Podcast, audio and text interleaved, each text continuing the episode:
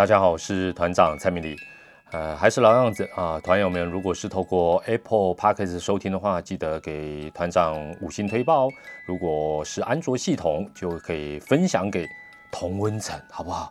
分享给认同你的理念、认同团长理念的人听，千万不要分享给讨厌团长的人，好不好？人生苦短，我们就开开心心的来听今天的 Podcast。那今天呢，又在这个农历七月的期间呢。这个算是后半段，还是呃跟大家来谈一些灵异故事，讲讲鬼故事了。所以今天呢，又是菜牌系列第三集。今天菜牌系列第三集的主题是阿飘让连长也疯狂。阿飘飘来飘去的阿飘让连长也疯狂。不知道大家有没有想过一件事情哦？为什么当兵期间都会有这个灵异事件，或者都要讲鬼故事？有没有大家有没有想过这个问题？就说，哎，为什么当兵期间，或者是退伍之后，哎，这个当兵的话题为什么都有这个灵异事件或鬼故事？这个团长就有研究啊，这个真的我算是这方面研究的一个权威了。因为大家有没有听过一个三元鬼故事？三元，哎，你想说哪三元？校园、墓园、举光园地啊？不是啦，不是举光园地啦，校园、墓园。军事园区号称鬼故事三元，你一定没听过这个理论，因为这是我刚才才想到的。你发你会发觉这三元校园、墓园、军事园地都容易讲鬼故事，都容易发生灵异事件。那这个其实啊，道理仔细分析下去也挺有学问啊。你们先听听团长娓娓道来，这跟救国团、救国团的一些活动。那你现在想说，我没参加救国团活动，那是？五六年级生的回忆没关系，你总有夜游吧，对不对？男男女女大家什么联谊啦，骑个摩托车去夜游，或者是现在很喜欢露营，一些团体活动都一样，一样的道理。这些都会讲鬼故事，为什么？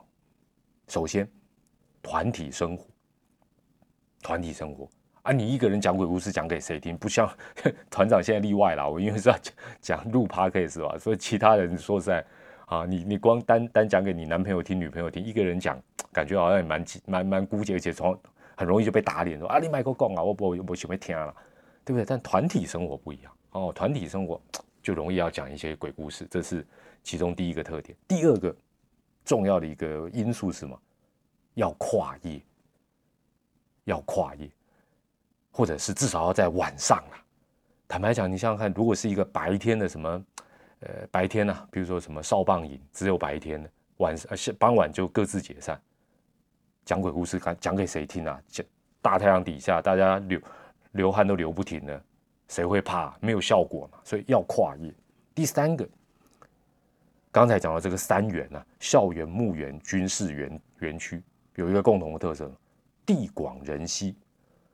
那你说校园不对了，校园当然。晚上的时候人就少了嘛，那墓园呢不用讲，平常没有人去嘛，就这个中原普渡或者是三大节才会才会有人嘛。哦，那另外就是军事园区也是一样哦，这个军事园区那个训练的什么呃野战训练场啦，还有等等什么集合场哇都很大，那相较来讲是地广人稀。第四点是什么？鬼故事、灵异事件的一个基本的一个条件是什么？人生地不熟。假设这个地方我熟门熟路，你还要跟我讲什么啊？阿萨布鲁的鬼故事要来吓我，不可能嘛？那另外呢？哎，旁边的人如果是很熟悉的，基本上呢效果也比较差。那旁边的人，哎，你也不知道他是圆的扁的，或者是第一天才认识的，这种人生地不熟的陌生感，也会加强这个鬼故事的那种效应。第五点哦，这个坦白讲就是一个很深入的研究。为什么要讲鬼故事？为什么要讲灵异事件？其实是某种程度的建立权威。什么叫建立权威？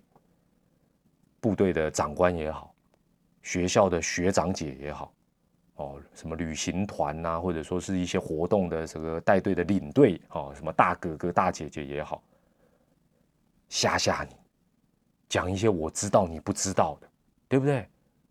你就感觉到哦，很有权威，好厉害，很可怕。所以建立权威也是会谈这个鬼故事啦、灵异事件，其实蛮重要的一个因素。那鬼故事有没有什么正面性？有啦，再补充两点，其中一点是什么？提高安全性。哎，大家不要想说，一听会讲真的还假的，鬼故事会提高安全性，绝对会。你想想看，哎，那不是鬼片啊，鬼片那那那那当然是编剧编好。我们一般听到灵异故事，听到鬼故事，通常你会怎么样？你就不会乱跑，对不对？尤其我刚才讲到，我们地广人稀，人生地不熟。就怕你乱跑，对不对？另外呢，你比较不会冒险，因为地方你不熟嘛。坦白讲，这边有个坑，那边有个沟，你也不知道。但是呢，讲讲这些事情，哎，你会比较谨慎。再来是什么？上厕所结伴而行也是比较安全嘛，对不对？你也惊，对不对？旁边的哎，大头，我们一起上厕所吧，呃，我们一起去洗澡吧。虽然虽然差差的，但是呢，安全性提高。所以坦白讲，你说鬼故事、灵异故事，它有没有在我们的社会当中有一些什么样的正面的？有啦，光这一点就你就会发觉，哎，其实它蛮有意义的。最后的最后，就算没有这些上述的这些呃条件或什么，它至少有娱乐性嘛。哦，它有娱乐性，而且坦白讲，大家会看状况讲啦。你你一般来讲，譬如说，呃，你说领队。哦，大概就这种什么自强活动、救国团的这种社团活动，他可能敢讲。一般就是，比如说你带阿公阿妈长辈出国的那种旅行团，你看看那个领队敢不敢讲？我到到时候出什么意外，没没有没有被鬼吓死，自己吓死了，反正自找麻烦，他反而不会。但是呢，其他场合他可以讲的，你会发觉通常哎也带有点娱乐性哦，娱乐性。那这是为什么？这个我们讲说故事啊，鬼故事三元，这个三元的这个。最主要的一些，它的一个背景因素。那军营里面，在军事园区里面更是历久不衰，又是为什么？为什么力道更强，鬼故事更猛，灵异事件传得更沸沸扬扬？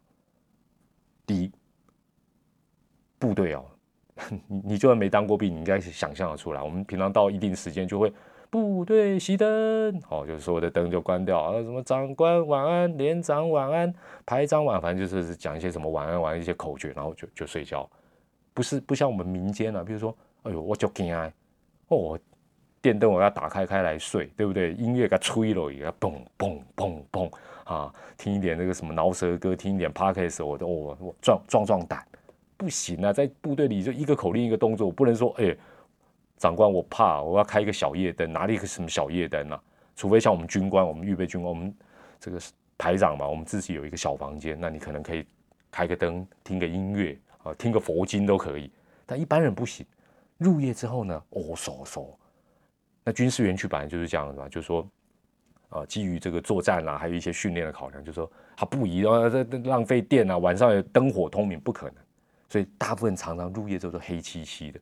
然后因为营区通常也都在郊外，啊，大家都知道郊外嘛，有树啊，什么森林啊，什么反就是就是比都市来讲，就是就是比较没有光害啊，看星星比较容易啊，所以这是很重要的一个背景因素。第二个背景因素，在军营里面啊，现在可能好很多。我们当时几十年前开玩笑，我们尤其我们那个新训中心，东西有够老旧，设备老旧，也会是造成这种。呃，灵异事件的这种错觉，为什么？因为常常会有怪声嘛。比如说你在你家里的门开关可能没什么声音，有点声音，你可能上点油，哎，这个门就很很鼓溜，没声音。我们部队不是啊，随便开个门，咣啊，那管线叽叽咕咕叽叽咕咕，啊，加上我们在郊外，可能有风的声音，有树的声音哦，有晃来晃去，你你就感觉到甚至走个楼梯都叽叽呱呱，叽叽呱呱。哦，那那个床铺也是上下铺。哦，那个阿兵哥是上下铺，那个上上上上下下，对不对？也是那个会发出一些奇奇怪怪的声音。好，所以这个设备老旧啊，还有啦，很重要一点，差点忘记讲。比如说厕所总要有灯，对不对？但是啊，因为部队就是讲，就就是比较预算可能比较少，或者是没有那么长去维修，所以呢，该亮的灯，哎，它不亮；不该亮的灯，它一闪一闪。你你光想象那个环境就是哦嗦嗦，然后该亮不亮，不该亮又亮，然后呢？你去上个厕所，蹲在那，旁边又咣，那个门又跟风可能一吹，那个门又哇发出那种啊水龙头滴滴滴滴，哦哟，你这这说起来那个那个 feel 就出来，跟鬼片坦白讲是那个气氛是差不多的。那军营里面还有一点跟平常非常不一样哦，也比那个什么一般我们民间的什么社团活动，什么差别很大，就是压力毕竟比较大。大家来自四面八方，人生地不熟，旁边是人，对不对？又不是你邻居啊，那个长官又很凶，训练又很辛苦，对不对？那有些人可能第一次离开家里，所以压力都就比较大。那坦白讲，他们压力大，我们压力也大，我们也怕出意外啊。哦，所以这种压力大也是造成，呃，这种这种氛围啦。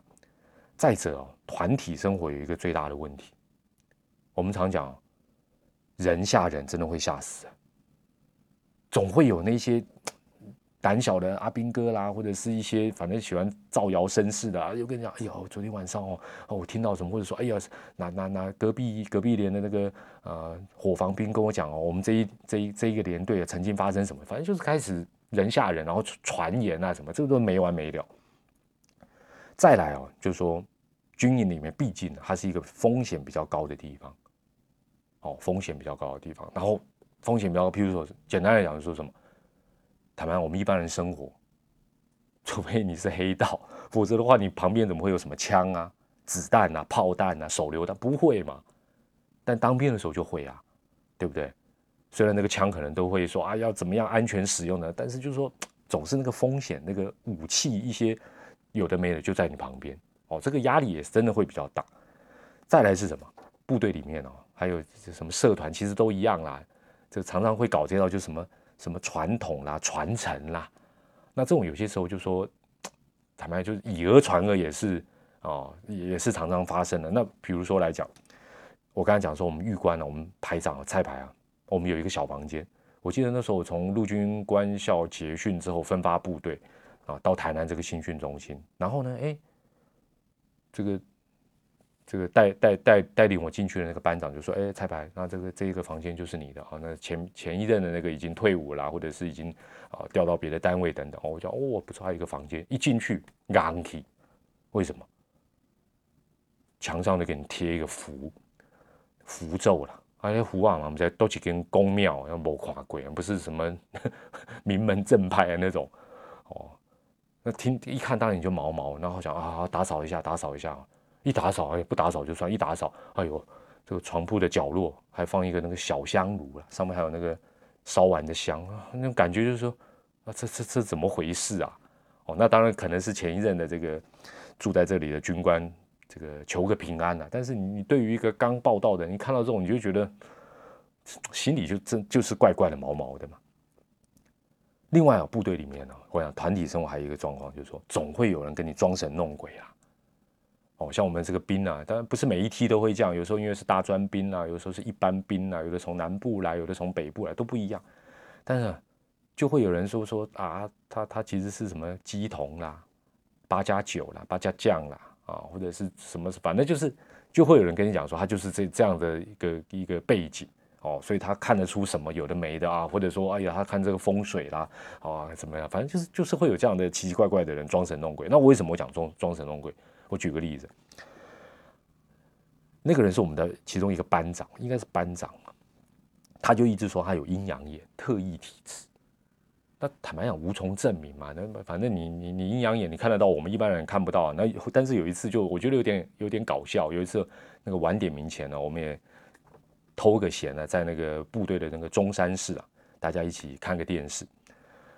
那大家都知道，那个古早以前还有部队里面的设备啊，那个电视不像现在，什么液晶荧幕以前没有，影印象馆，然后那个收讯啊、天线啊什么也反正都比较差。那电视加上又老旧。就就会有点花花的花花，那一般我们专业名字叫残影啊。我记得那个班长就突然之间冷冷的对着我讲说：“哎，彩排。”我说：“干嘛？”他说：“你有没有发现电视里面有两个人？”我一看一下，那时候好像是一个歌星在唱歌吧，女明星呢。但是因为有那个残影的关系，我们电视才无告挪，一个人就分变成两个人，哦，一个人就分成两个人。然后他就说：“裁判，你看得出来是里面是有两个人吗？”那我就想说：“好了，打蛇随棍上随便了。”我就说：“哦，没有哎，我我看不出来。”他说：“你们一般人当然看不出来，因为我有阴阳眼，我就看得出来还有两个人。”我我就说：“哦，好好，像像这种东西，你没没什么好跟他辩说啊，你的腐烂呐，那个什么，就就就算了，反正大家不伤这个和气也没有差了。好，那最后的最后，当然军营里面呢会谈这些事情，还有一个当然跟民间一般比较不一样，就是说我们刚才讲到，就是说它是一个风险高的一个场域。那坦白讲，我们像我们一啊去服役的这个呃自啊这个应该讲，我们这叫自自愿役，哎，不是自愿役，我们这一个就一般兵啊，一般的这个义务役，义务役，就是当个可能在那里就待个一年半，然后一年快十个月这样，这么长的时间来来去去这么多阿兵哥，不可能都没有意外，不可能都没有悲剧或者是意外或者是一些不想发生的事情它发生。那坦白讲，这种意外也不用发生在你这个连队或这个当下，只要曾经发生在这个营区，哎，要求我们那个。那个台南的关田营区，我们的营区人也很多啊，啊，我们的人也也说出来，这个那个地方也很大，连队也很多，不像现在可能少子化会比较少。那这么多年运作下，一定会有一些什么自杀啦，不小心枪支走火啦，或者是一些什么样的事情。那只要这种事情一被 mark 下来，一一一留存下来，那那坦白讲，自然会成为相关的一个题材。好，那我回到今天的主题哈。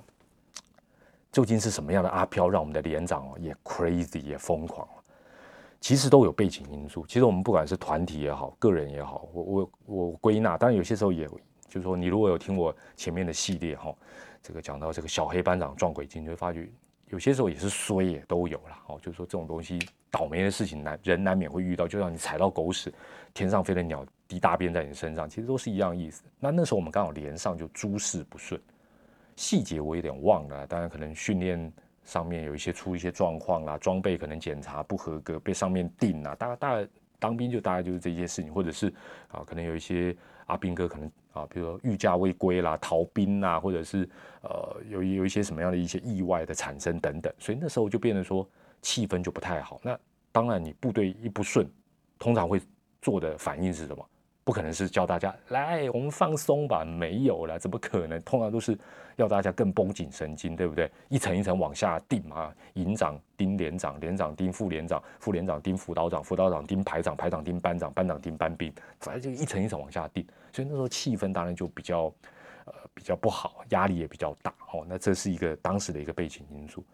那但这也不至于让我们连长 crazy 疯狂嘛。最主要是在那一段期间呢，陆陆续续哦有人反映，尤其是有一个有我记得有一个兵呐哈，这个我们姑且他的代号叫阿 B 啦，阿 B 了 A B C D 的，他叫阿 B，长得帅帅的一个阿兵哥，他一直反映说晚上啊，我在讲讲要给不回，他说晚上有个女的。那 你也知道，我们当兵的嘛，我们又不是女兵日记，我们全部都男的，怎么会有个女的？那那大家大家应该知道意思，就是阿飘了，有一个阿飘女鬼啊，就每天晚上来找他。那他一直反应，坦白讲，他跟我们反应没用，对不对？有些时候他睡一睡，他就从他这个寝室，我们那时候是中间是那个中山室嘛，哈，然后两侧是这个左边右边都各有这个通铺哦，通铺的这个呃寝室那。上下床铺，那时候我们的设备很烂哦。我我记得那时候我们那个我们这个台南关田那个新训中心，那好像连电风扇那么热的要命。那两边他常常就是半夜就会跑过来找这个安全士官到中山室说，就是反正他他又被类似骚扰或者他又被吓醒啊等等。那接下来当然会有点连锁反应啊，很多人就会噩梦惊醒啊，啊有人会觉得他被鬼压床了。那当然这种传言一传开来，就说在就没完没了哈。那当然，focus 是在这个叫阿 B 的这个兵的身上，但是因为每次都是他来，所以他们要知道怎么解决。安全室完之后：“啊，你给我回去啊！”就骂他说：“二，然后又不要啊，我会怕什么？”对对对对对，就大概就是这样的状况。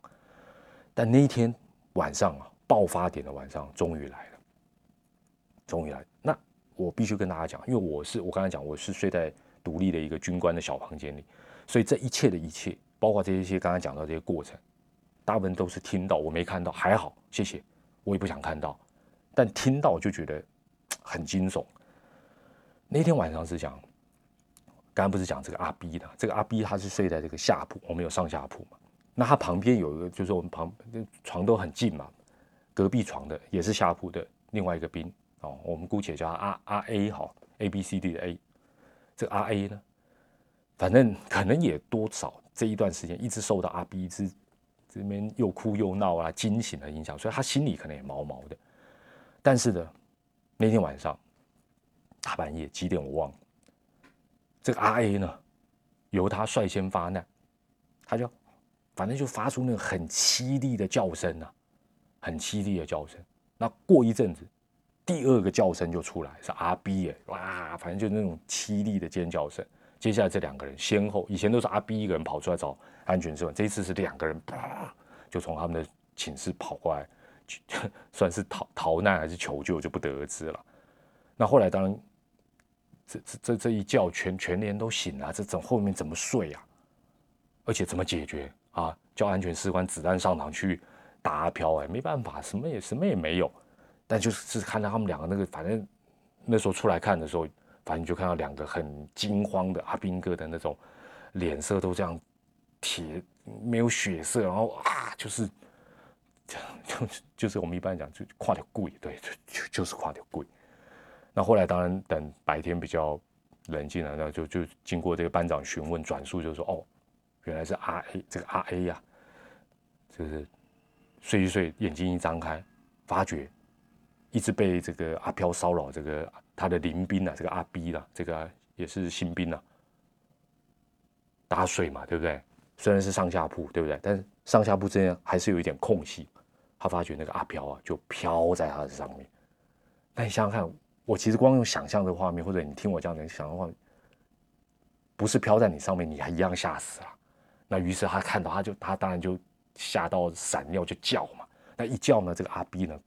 眼睛一张开，要修，可能平前前一阵可能都站他旁边而已，这次居然给他飘在他上面，那两个人当然就，对不对？顾不得什么蚊帐啊，什么啪，就是冲出来这样哦。所以那天晚上是这样子。那这一一一一闹开来啊，当然连上了这个气氛啊等等，就更加的不理想。那不理想到什么程度？我印象很深刻。我们平常这个连队啊有晚点名，但是应该是一个礼拜会有一次吧，我有点忘了，就是会有一呃营区的啊营晚点，然后就是好几个连大家一起在这个营集合场晚点。那营营晚点的时候，当然就有各连的连长来啊这个集合啦、整队啦、唱这个军歌啊。那这个没有当过兵的朋友可能不知道哈，有当过就知道。我们早上哦，像我们陆军嘛，陆军早上是唱陆军军歌《风云起山河东》，好这样唱。那晚上我记得是唱《我爱中华》，我爱中华，我爱中华，我爱中华，大家就有听过了。那那天是因为那段人连长被搞到已经焦头烂额，所以呢，他那天是当这个执行官。那晚上晚上嘛，晚点名，那晚晚点名，这个集合整队完之后，当然就要先唱这个。晚点名的歌嘛，那理论上应该是唱“我爱中华，我爱中华”，预备唱。他已经昏到什么状况啊？他昏到明明是晚上哦，他却唱“风云起，山河动”。